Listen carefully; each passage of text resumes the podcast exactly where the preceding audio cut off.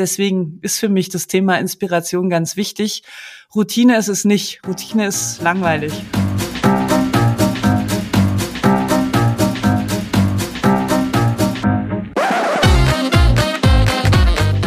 Herzlich willkommen zu meinem Podcast Punkt Genau. Heute die 47. Ausgabe. Ich bin Simir Fersadi, Ihr Interim Manager und Podcast-Host. Heute habe ich eine Unternehmerin zu Gast, die seit 2009 auf ihren eigenen Beinen steht, aber zuvor ein Studium abgebrochen hat, dann in Unternehmen auf diversen Stationen unterwegs war, allerdings immer unternehmerisch geprägt.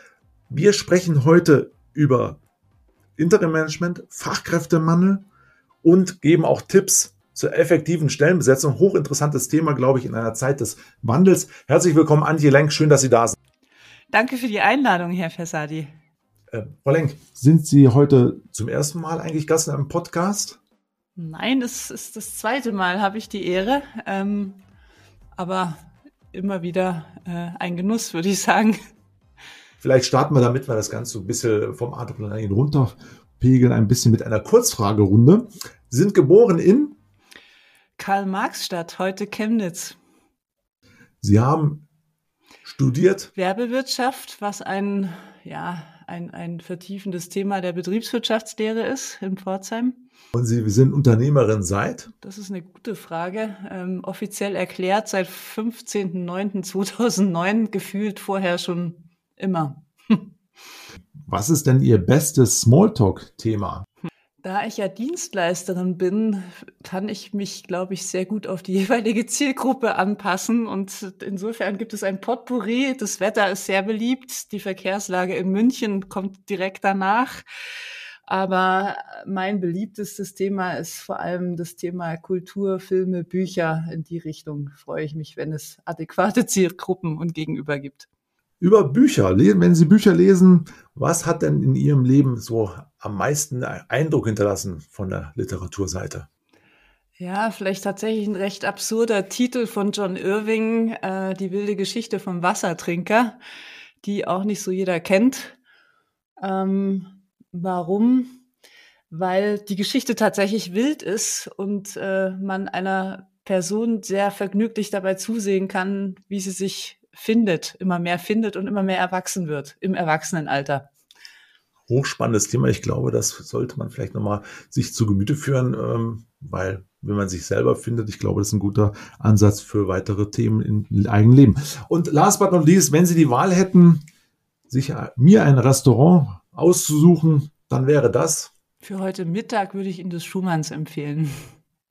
Okay. Gut, vielen Dank, Frau Lenk, für den Einstieg. Jetzt haben wir schon gehört, dass Sie unternehmerisch eigentlich Ihr ganzes Leben unterwegs waren. Was war und ist daran das Reizvolle? Naja, das Reizvollste ist sicherlich, dass man seine eigenen Entscheidungen trifft und dass man selber ja entscheiden darf, auch Nein zu sagen. Das war mir ganz wichtig, als ich als ich gegründet habe. Äh, mit all den Jahren wird einem noch mal klarer, wie schön es ist, eine Welt nicht nur zu sehen, sondern sie ist nicht limitiert und man kann sie gestalten. Und das Ganze ist garniert von eigentlich so einem Leitspruch zu sagen, dass Fleiß und Richtung immer belohnt werden. Und äh, insofern konnte ich gar nichts anderes werden als das. Okay. Sie sind ja seit 2009 geschäftsführende Gesellschafterin der Bridge IMP und Sie sagten ja zuvor auch schon, Sie sind Dienstleister, nämlich Dienstleister für die Vermittlung von Interim-Managern. Warum jetzt gerade Interim-Manager? Tja, das muss man den Zufall fragen, der mich im Jahre 2001 mit dem Thema Interim Management, damals hieß es noch Zeitmanagement, zusammenbrachte. Kein Mensch in Deutschland wusste, was das eigentlich sein sollte. Viele Kunden glaubten, dass wir ihre Kalender optimieren, dass wir Interim, Interim Manager vermitteln, äh, war dann sozusagen erst der zweite Aha-Effekt. Warum das? Ich habe äh, nach der Geburt meines ersten Sohnes einen Job gesucht. Ähm, und habe dann festgestellt, dass es für mich genau das Richtige war. Warum? Ich konnte immer gut Memory spielen. Mir war es in, in die früheren, jüngeren Jahren tatsächlich auch ein bisschen peinlich, dass ich ein großes Detailwissen mir immer Dinge sehr detailliert gut merken konnte. Ähm, und am Ende stellt man dann fest, ja, wie das eine zum anderen passt. Äh, Interim Manager kennen heißt tatsächlich, sich viele Details zu merken. Und das Schöne ist, warum bin ich hängen geblieben? Weil es was mit Menschen zu tun hat. Mhm. Was war und ist dabei Ihre größte Herausforderung? Das ist eine gute Frage, weil ich, ich weiß gar nicht, ob es überhaupt Herausforderungen gibt. Natürlich ist die Herausforderung da, wenn man mit Menschen zu tun hat, äh, sich immer wieder neu drauf einzustellen, auf die Wünsche einzustellen, vor allem die Wünsche auch zu verstehen. Die größte Herausforderung ist bestimmt auch, das Zuhören zu lernen. Ja, und äh, das Gehörte tatsächlich reflektiert zu verarbeiten und dabei zu überlegen, wie eins zum anderen geht und sich selber auch die Grenze zu setzen, nichts passend zu machen, was nicht passend ist in der Vermittlung. Unternehmerin sein heißt aber auch ja natürlich Risiken und Chancen eingehen oder erfassen. Jetzt hatten Sie schon das Stichwort mir geliefert mit dem Zufall. Welche Rolle spielt denn eigentlich so in Ihrem Leben der Zufall und welche Bedeutung hat er besonders für Sie? Also ich finde, der Zufall kann keine größere Rolle spielen, weil ohne den Zufall wäre ja alles schon vorhersehbar und routiniert und damit auch langweilig. Und ich glaube, dass das Tolle ist, äh, auch am Unternehmerdasein zu sagen, man weiß im Zweifel nicht, was die nächste Woche oder das nächste Jahr äh, alles mit sich bringen. Und das Schöne ist, dass man immer wieder darauf reagieren kann und daraus auch neue Chancen ableiten kann. Ich bin ja der Meinung, dass es sowieso keine Zufälle im Leben gibt. Und äh, es kommt oftmals, wie es kommen muss. Und manchmal spielen auch so ein bisschen die Begegnungen eine Rolle, vielleicht auch die Nachrichten, vielleicht auch manchmal, vielleicht eine Postkarte, die man bekommt, die einen Impuls auslöst, der dann eine Lawine zum Rollen bringt. Aber bevor wir ins Philosophische abgleiten, wieder kurz zurück. Sie haben auch gerade erzählt, Sie haben recht früh ihren ersten, ihr erstes Kind zur Welt gebracht, waren, sind jetzt heute Mutter von drei jugendlichen Kindern. Wie haben Sie das Muttersein mit Ihrer Rolle als Unternehmerin unter einen Hut gebracht? Natürlich eine, glaube ich, spannende Frage für viele unserer Zuhörerinnen. Und vor allen Dingen, welche Erfahrungen können Sie heute Frauen, die beruflich wieder einsteigen wollen, mitgeben? Ich habe im Prinzip nie eine Wissenschaft draus gemacht und ich habe vielleicht auch viel zu wenig Erziehungsratgeber gelesen, um mir der Ernsthaftigkeit der Mutterrolle wirklich bewusst zu werden. Sondern wenn man früh Mutter wird, geht es ja zunächst erstmal drum, sich trotzdem ein, ein Leben aufzubauen, was auch beruflich ja äh, selbstbestimmt ist. Also mir war das sehr, sehr wichtig. Ähm, ja, und das, das, das, die Tipps, die ich da auch aus dieser allerersten Phase mitgeben kann, ist, dass auch Chefs schon anno Domini 2001 dazu bereit waren, äh, da ähm, entgegenzukommen. Ich hatte meinen Sohn mangels Kindertagesstätte in der ersten Zeit im, im Ställchen mit im Büro und es hat funktioniert. Also das äh, war, war alles möglich, weil mein damaliger Chef auch begriffen hat, dass äh, eben das, das Engagement und die Motivation vor allem dann kommen, wenn man möglichst wenig Grenzen gesetzt bekommt oder Grenzen selbst schon gesetzt hat. Ähm, und insofern, ja, es gab bestimmt immer auch mal wieder schwierige Zeiten mit Kleinkindern, äh, die, die dann irgendwie behütet waren von Au pairs und, und Kindermädchen. Und wo man, ja, sich manchmal natürlich die Frage stellte, ob man auch dieser Rolle jetzt wirklich gerecht wird, wenn man abends aus dem Büro nach Hause kommt und eigentlich nur Zeit hat für ein gemeinsames Abendessen.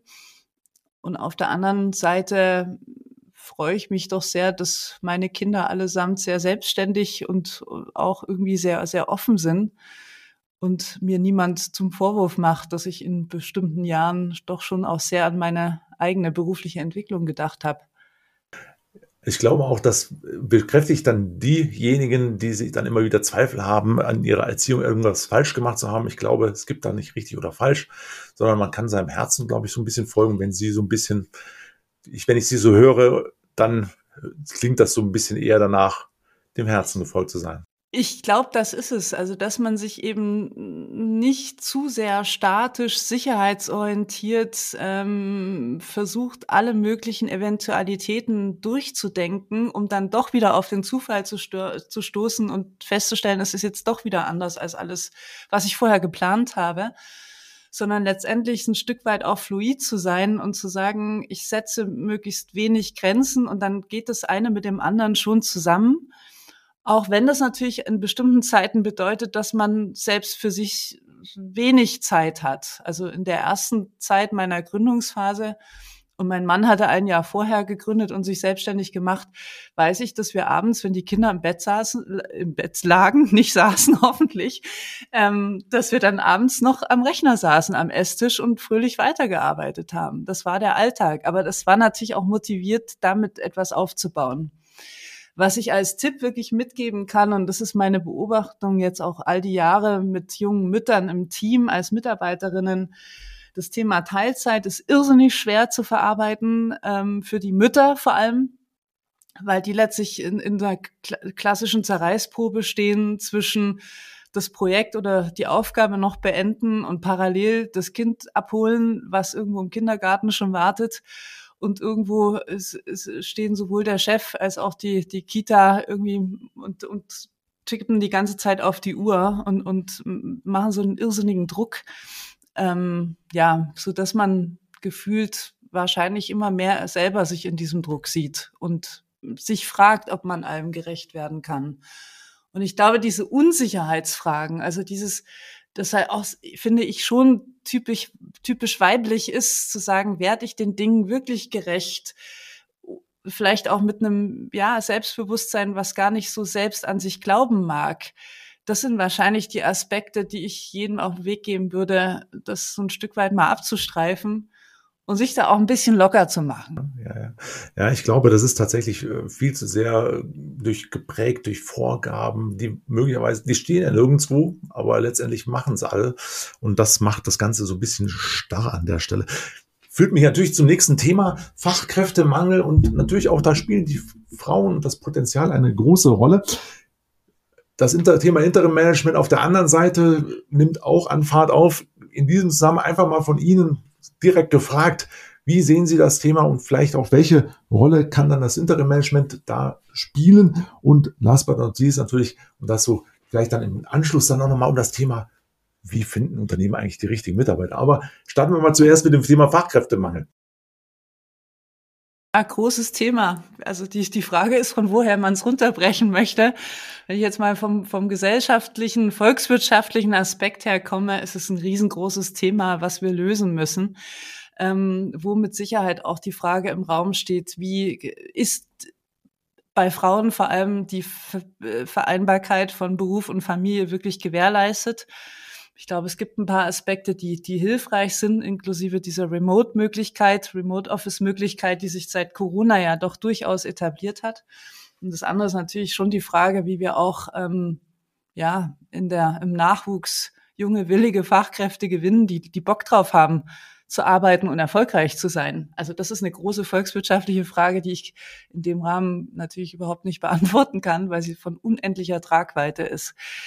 Ähm, für die Unternehmen gesprochen, kommen wir ja gleich nochmal drauf, wie finde ich die richtigen Leute, denke ich, ist es ein Thema, dessen man sich annehmen muss, und zwar nicht in der Form von Verzweiflung, in Form von der Staat muss jetzt hier was machen, sondern auch in Form von der unternehmerischen Verantwortung, ähm, ja, wo man für sich herleiten muss, das ist jetzt mal eine Rahmenbedingung und wie komme ich trotzdem an die richtigen Leute?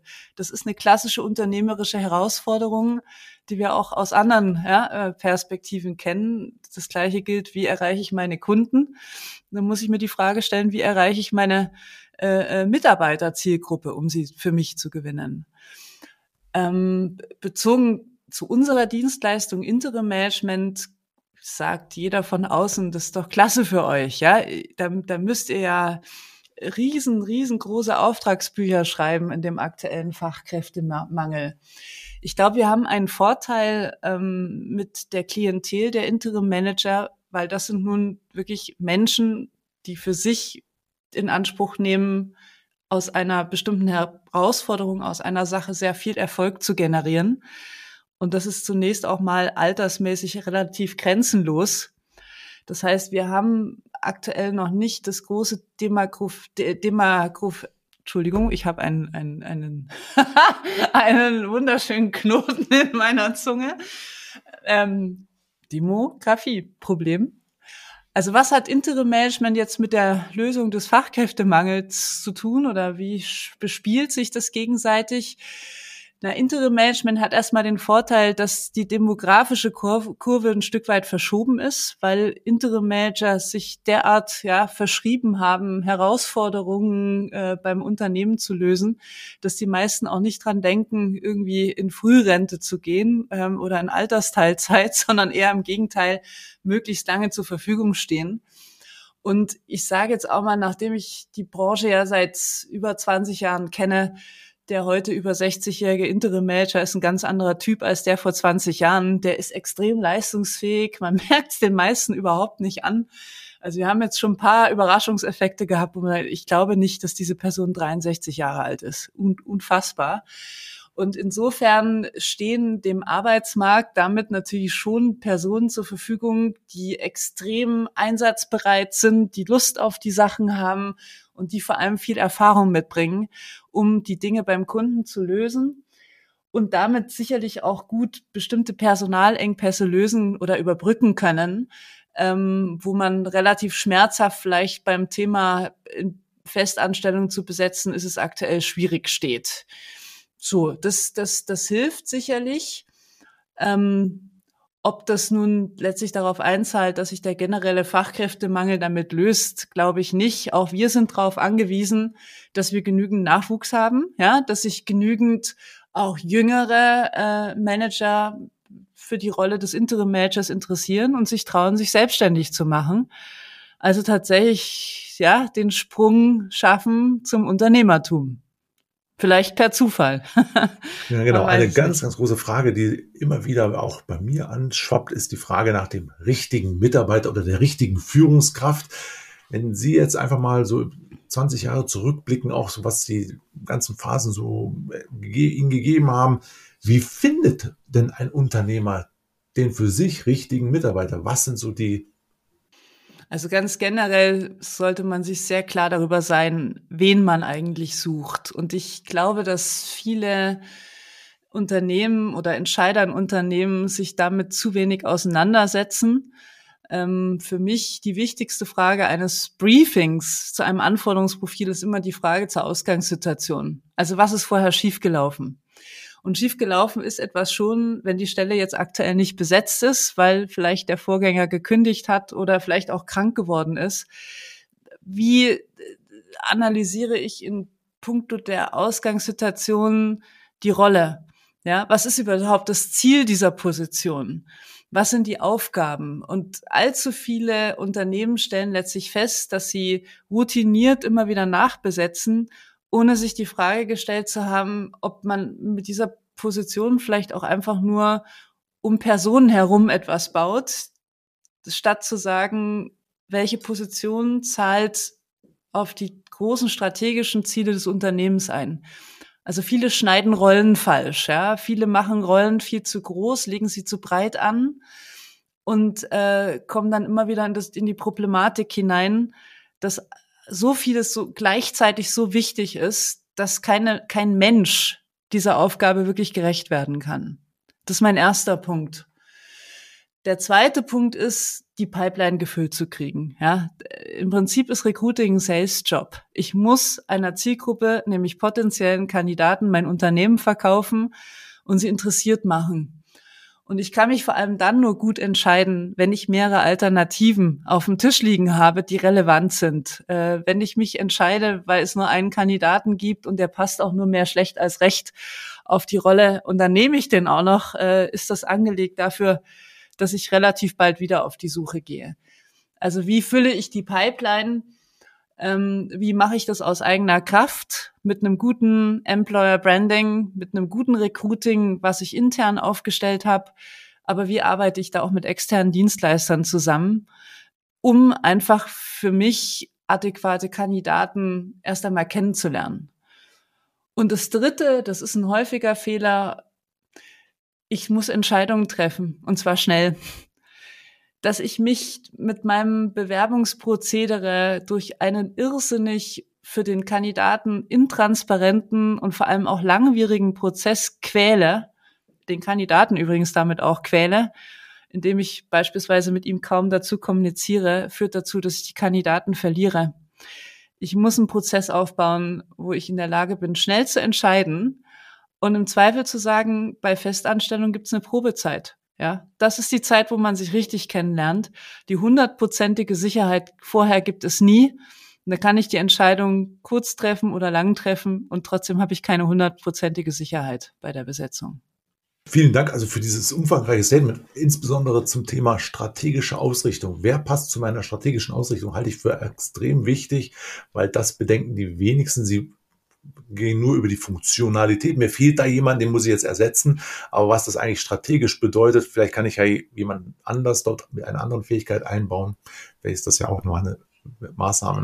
Ne? Wir fragen unsere Kunden immer, und wir wissen, dass sie die Antwort haben, vom geistigen Auge gibt es eine Person, die genau die richtige dafür wäre. Und uns ist es wichtig, dass der Kunde uns wirklich diese Persona beschreibt. Und zwar ganz klar und aus seinem Bauchgefühl heraus. Wer passt und was ist bei anderen, die die Rolle hatten, vielleicht auch schiefgegangen? Warum waren sie der Falsche oder die Falsche? Und ich glaube, sich dieser Ehrlichkeit hinzugeben, zu sagen, ich will ja partout nicht diese Rolle in sechs Monaten wieder neu besetzen, sondern ich will sie jetzt einfach mal dauerhaft besetzt kriegen. Dazu muss man sehr ehrlich zu sich selbst sein und sich auch ehrlich gegenüber dem Unternehmen machen. Das führt natürlich auch äh, zu der nächsten Frage von mir, von meiner Seite. Ich meine, oftmals übergibt man das Personalabteilung, macht mal, besetzt mal und dann wird einfach geschaut, was war vorher das Profil und das nachher das Profil, was brauchen wir denn da in Zukunft? Ah ja, genau dasselbe. Rückkopplungen finden kaum oder selten statt. Und dann heißt es dann im Schluss, naja, jetzt habt ihr mir schon wieder zehn Profile gegeben, die taugen. Ja, das ist aber das klassische Missverständnis in einem Unternehmen, wo nicht von oben nach unten wirklich die strategischen Zielsetzungen runtergebrochen sind und wo jeder Einzelne auch genau weiß, wie er daran teilnehmen muss und will, will vor allem in diesem Jahr. Das heißt, Personalabteilungen werden intern zu Dienstleistern degradiert, äh, die bitte nur noch liefern, äh, mit denen man aber nach Möglichkeit nicht sprechen möchte, was dazu führt, dass der interne Dienstleister HR meistens auch gar nicht so genau weiß, was eigentlich wirklich gesucht ist. So, und dann wird eben bildes äh, Active Sourcing betrieben und die fachliche Stelle ist nie zufrieden die fachliche Stelle ist vielleicht auch so unter Wasser, ja, dass sie sagt, ich habe ja, wenn ich jetzt mal weiterdenke, auch vielleicht viel zu wenig Zeit für eine Einarbeitung. Also lassen wir doch mal diesen Prozess fröhlich weiter hin und her pendeln. Jede Instanz ist äh, unzufrieden mit dem Gegenüber und am Ende zahlt es nicht auf die Ziele des Unternehmens ein. Jetzt überzeichne ich natürlich, weil wir als Vermittler von Interim-Managern meistens dann gerufen werden, wenn vorher tatsächlich etwas sehr schief gegangen ist und man sagt, jetzt geht's einfach nicht mehr anders. Wir müssen jetzt sofort und am liebsten gestern jemanden reinholen, der das Problem löst. Und daraus hört man natürlich auch gern und, und genau die Vorgeschichte, wie es zu diesem Bedarf kam. Und äh, das sind natürlich genau die Geschichten, die ich jetzt vielleicht ein bisschen überzeichne. Gut, aber andererseits das Narrativ, was immer diesen ganzen Besetzungsprozessen, diesen Recruitment-Prozess per se äh, vorausläuft, sind ja genau diese Geschichten. Und äh, das Gegenteil wäre tatsächlich vonnöten, dass man sich wirklich strategisch zusammensetzt und auch die Führungskräfte dann befähigt, entsprechend auch im strategischen Sinne des Unternehmens die Besetzungen dann vorzunehmen. Ne? Jetzt hatten Sie ein Thema noch mit anklingen lassen, das so ein bisschen am Anfang unseres Dialogs so ein bisschen in, dieser Sequenz so gerade lief, das Thema Inspiration. Das Thema Inspiration ist, glaube ich, eines Ihres Themen, so ein bisschen, ja, wird vielfach ja auch philosophisch gesehen, ja, wie, woher kommt es meine Inspiration? Manche haben es vielleicht mehr, manche weniger, einfach mal von so außen betrachtet. Aber das wird ja oftmals auch Unternehmern so ein bisschen nachgesagt, die sind so kreativ auf ihren technologischen Feldern, aber für andere Dinge, da fehlt es dann. Jetzt sind wir beim Thema Personal gelandet. Ähm, wie kann man denn eigentlich Inspiration oder Kreativität, Sie sagten jetzt schon jetzt so ein bisschen, wie man da vielleicht rangehen sollte, das ist so rein formal, aber was fehlt vielleicht an Fähigkeit im Prozess, um hier vielleicht ein, eine Auflösung des gordischen Knotens herzustellen? Naja, ich glaube, dass vielen Unternehmern die Vision fehlt. Also eine, nicht eine Vision, die ich aus marketingstrategischen Gründen mal aufgeschrieben habe, sondern eine echte Vision. Was ist das Ziel, auf das ich stetig hinarbeite?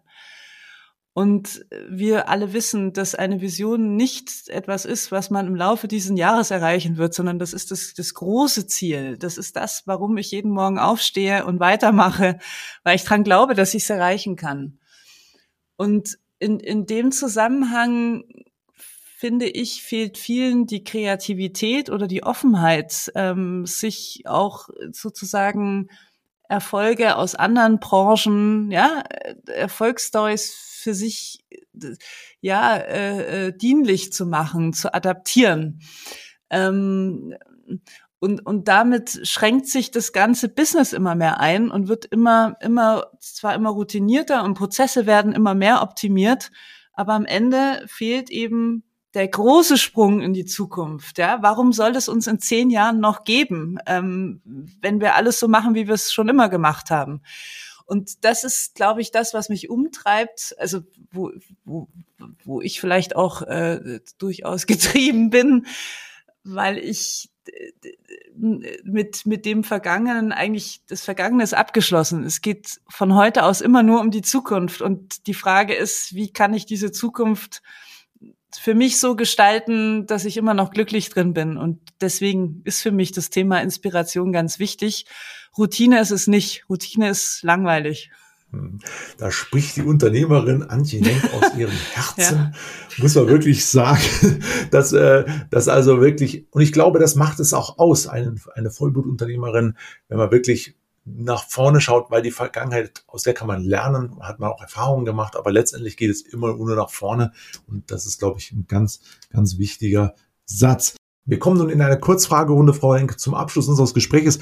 Vielleicht können Sie die folgenden Sätze einfach mal vervollständigen.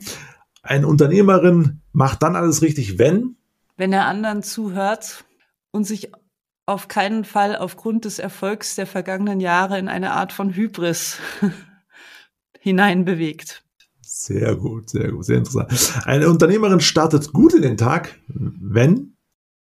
Wenn er jeden Tag als neue Chance begreift, äh, die Dinge noch besser zu gestalten. Und wenn ich Sie jetzt frage, naja, wann haben Sie denn Zeit?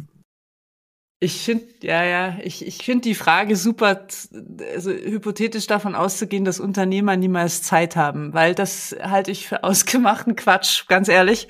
Es ist, wir kennen die Typen, ja, also, und sie lachen auch. Es ist, es gibt ja diese, die, die wirklich im Prinzip durch die Tage durchrasen, kaum Zeit haben zu schlafen und immer on sind. So, so. Und müssen tief ins Operative hinein. Und das halte ich für den allerersten Fehler wichtig ist, dass man loslassen kann und dass man anderen vertraut, ausreichend vertraut, dass sie die Verantwortung, die man teilt, auch übernehmen können und tragen können und sicherlich auch mal Fehler machen, aber jeder Fehler führt ja dazu, dass sie mehr Wissen aufbauen und mehr Verantwortung tragen können. Also das erste ist raus aus dem Operativen und sich dabei, das ist sicherlich die Herausforderung, immer noch gut genug auszukennen, um seinen Führungskräften Ansprechpartner zu sein. Und das Zweite ist, halte ich für ganz wichtig, sich wirklich frei zu machen in seinen, ja, in, in seiner Zeit einerseits irgendwie ja, für eigene geistige und körperliche Gesundheit zu sorgen, ja, weil viele arbeiten sich wirklich kaputt. Ähm, und das andere ist auch, um, um, um Horizont zu entwickeln. Um das können die wenigsten Führungskräfte im Unternehmen, um letztlich Einflüsse reinzubringen, die eben inspirierend sind und die auch das, den Weg ins unternehmerische Morgen aufzeigen. Und dafür braucht man Zeit. Und das ist die Zeit, die ich für ganz wichtig halte. Glaube ich auch, dass es ein Mix ist aus verschiedenen Aspekten. Ja, und, und nicht nur dieser Tunnel, in dem man läuft, sondern über, genau eben diesen Tunnel immer mit Licht beleuchtet hat, damit man sieht, wo es lang geht und äh, einige Abzweige dann nicht verliert. Genau. So, und zum Thema Zeit, weil das den Gedanken vielleicht noch, äh, weil wir vorhin über das Thema Schwierigkeit, besonders für Frauen, das Private mit dem Berufsleben zu vereinbaren. Ich glaube, auch hier geht es dabei darum zu sagen, ganz klar auch mal ein Nein zu äußern. Das ist nämlich, glaube ich, das, das, das häufigste Wort, was Frauen zu wenig äußern können. Nein sagen. Ähm, ich mache ein Beispiel. Wir sind Dienstleister. Wir sind ein Dienstleister, der in einem brutalen Termingeschäft arbeitet, nämlich am liebsten gestern muss der Interim Manager starten. Wann rufen Kunden am häufigsten an? Natürlich am Abend und natürlich am Freitag. Und zwar Freitagabend oder vor Feiertagen. Und daraus abzuleiten, zu sagen, das mag sein, dass der Kunde um 8 Uhr abends noch telefonieren will, aber ich will es nicht, weil ich mache jetzt gerade was anderes, was mir ebenfalls wichtig ist und ich kann damit leben, dieses Nein zu äußern, kann es vertreten und kann ihm damit auch ganz klar anbieten, dass wir morgen früh weitermachen.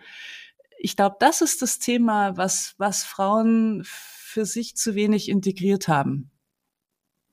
Wichtige und interessante auch These, weil nämlich die das Nein sagen ja, das gilt für Männer ja unisono auch, aber genauso wie Sie sagen, ich vielleicht aus einer gewissen anderen Rolle heraus, dass diese Verantwortung einer Frau gegenüber dem Ganzen, ja, das kommt aus verschiedenen Rollenbildern, mag das möglicherweise sein, dass es dann da eben diese, jetzt muss ich um 20 Uhr auch noch aufs Telefon gehen, äh, obwohl ich eigentlich mittlerweile mit meinen drei Kindern am Tisch sitze und Armbrot esse. Und mit meinem Mann vielleicht auch noch.